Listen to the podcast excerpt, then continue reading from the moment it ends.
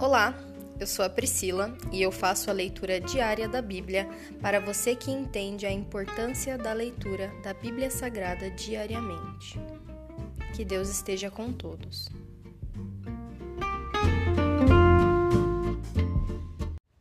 Ouça agora o capítulo 7 do livro de Lucas. Um oficial romano demonstra fé. Quando Jesus terminou de dizer tudo isso à multidão, entrou em Cafarnaum. Naquela ocasião, um escravo muito estimado de um oficial romano estava enfermo, à beira da morte. Quando o oficial ouviu falar de Jesus, mandou alguns líderes judeus lhe pedirem que fosse curar seu escravo. Os líderes suplicaram insistentemente que Jesus socorresse o homem, dizendo: Ele merece sua ajuda, pois ama o povo judeu e até nos construiu uma sinagoga. Jesus foi com eles mas antes de chegarem à casa, o oficial mandou alguns amigos para dizer: Senhor, não se incomode em vir à minha casa, pois não sou digno de tamanha honra. Não sou digno sequer de ir ao seu encontro. Basta uma ordem sua, e meu servo será curado. Sei disso porque estou sob a autoridade de meus superiores e tenho autoridade sobre meus soldados. É só dizer vão e eles vão, ou venham e eles vêm. E se digo a meus escravos, façam isto, eles fazem. Quando Jesus ouviu isso, ficou admirado. Voltou-se para a multidão que o seguia e disse: Eu lhes digo a verdade, jamais vi fé como esta em Israel. E quando os amigos do oficial voltaram para a casa dele, encontraram o escravo em perfeita saúde. Jesus ressuscita o filho de uma viúva. Logo depois, Jesus foi com seus discípulos à cidade de Naim, e uma grande multidão o seguiu. Quando ele se aproximou da porta da cidade, estava saindo o enterro do único filho de uma viúva, e uma grande multidão da cidade a acompanhava. Quando o Senhor a viu, sentiu profunda compaixão por ela. Não chore, disse ele. Então foi até o caixão, tocou nele e os carregadores pararam. E disse: Jovem, eu lhe digo, levante-se. O jovem que estava morto se levantou e começou a conversar, Jesus o devolveu à sua mãe. Grande temor tomou conta da multidão que louvava a Deus, dizendo: Um profeta poderoso se levantou entre nós. E hoje Deus visitou o seu povo. Essa notícia sobre Jesus se espalhou por toda a Judéia e seus arredores. Jesus e João Batista. Os discípulos de João Batista lhe contaram tudo o que Jesus estava fazendo. Então João chamou dois de seus discípulos e os enviou ao Senhor para lhe perguntar: O Senhor é aquele que haveria de vir ou devemos esperar algum outro? Os dois discípulos de João encontraram Jesus e lhe disseram: João Batista nos enviou para lhe perguntar: O Senhor é aquele que haveria de vir ou devemos esperar algum outro?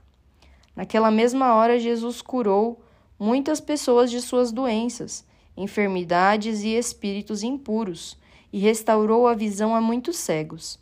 Em seguida, disse aos discípulos de João: Voltem a João e contem a ele o que vocês viram e ouviram. Os cegos vêm, os aleijados andam, os leprosos são purificados, os surdos ouvem, os mortos são ressuscitados, e as boas novas são anunciadas aos pobres. E disse ainda: Felizes são aqueles que não se sentem ofendidos por minha causa. Depois que os discípulos de João saíram, Jesus começou a falar a respeito dele para as multidões. Que tipo de homem vocês foram ver no deserto? Um caniço que qualquer brisa agita? Afinal, o que esperavam ver? Um homem vestido com roupas caras? Não, quem veste roupas caras e vive no luxo mora em palácios. Acaso procuravam um profeta? Sim, ele é mais que profeta. João é o homem ao qual as Escrituras se referem quando dizem: Envie o meu mensageiro adiante de ti, e ele preparará teu caminho à tua frente. Eu lhes digo De todos que nasceram de mulher, nenhum é maior que João Batista. E, no entanto, até o menor no reino de Deus é maior que ele.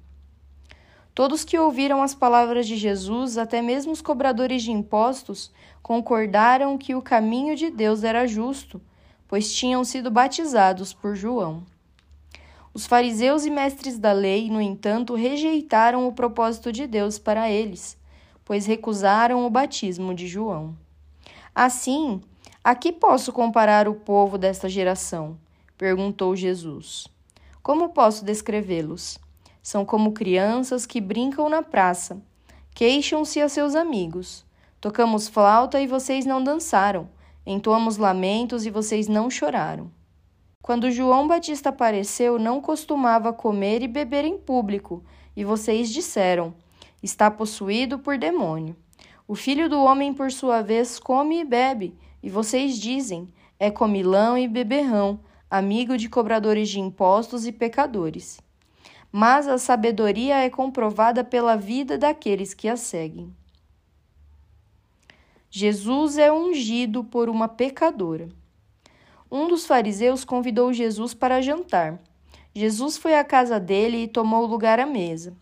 Quando uma mulher daquela cidade, uma pecadora, soube que ele estava jantando ali, trouxe um frasco de alabastro contendo um perfume caro. Em seguida, ajoelhou-se aos pés de Jesus, chorando. As lágrimas caíram sobre os pés dele e ela o secou com seu cabelo. E continuou a beijá-los e a derramar perfume sobre eles. Quando o fariseu que havia convidado Jesus viu isso, disse consigo: se este homem fosse profeta, saberia que tipo de mulher está tocando nele. Ela é uma pecadora. Jesus disse ao fariseu: Simão, tenho algo a lhe dizer. Diga, mestre, respondeu Simão. Então Jesus lhe contou a seguinte história: Um homem emprestou dinheiro a duas pessoas, quinhentas moedas de prata, a uma delas e cinquenta a outra. Como nenhum dos devedores conseguiu lhe pagar, ele generosamente perdoou ambos e cancelou suas dívidas. Qual deles o amou mais depois disso? Simão respondeu: Suponho que aquele de quem ele perdoou a dívida maior. Você está certo, disse Jesus. Então voltou-se para a mulher e disse a Simão: Veja esta mulher ajoelhada aqui. Quando entrei em sua casa, você não ofereceu água para eu lavar os pés, mas ela os lavou com suas lágrimas e os secou com seus cabelos. Você não me cumprimentou com um beijo, mas desde a hora em que entrei, ela não parou de beijar meus pés. Você não me ofereceu óleo para ungir minha cabeça, mas ela ungiu meus pés com um perfume caro. Eu lhe digo: os pecados dela, que são muitos, foram perdoados, e por isso ela demonstrou muito amor por mim. Mas a pessoa a quem pouco foi perdoado demonstra pouco amor. Então Jesus disse à mulher: Seus pecados estão perdoados.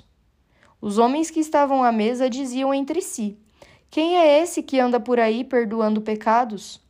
E Jesus disse à mulher: Sua fé a salvou. Vá em paz. Se encerra aqui o capítulo 7 do livro de Lucas. Pai, graças nós te damos pela tua infinita misericórdia. Quão poderoso o Senhor é, quão grandiosamente o Senhor perdoou todos os nossos erros. Quem muito foi perdoado, muito ama. E nós conseguimos aprender uma lição valiosa, Senhor. Que o Senhor nos perdoa pelos nossos pecados e que nós o amamos por isso nós venhamos a demonstrar a Ti, Senhor, a nossa gratidão todos os dias, te agradecendo, louvando e engrandecendo o Teu nome, meu Pai, porque o Senhor nos tirou do lamaçal do pecado, o Senhor nos tirou da escravidão do pecado, e nós te damos graças por isso, meu Pai. A liberdade na casa do Senhor, a liberdade para os teus filhos, e nós somos teus filhos, herdeiros com Cristo. Muito obrigada, Senhor, porque o Senhor nos libertou e hoje nós somos livres. Em nome de Jesus nós cremos, meu Pai, e te agradecemos. Em nome de Jesus, amém.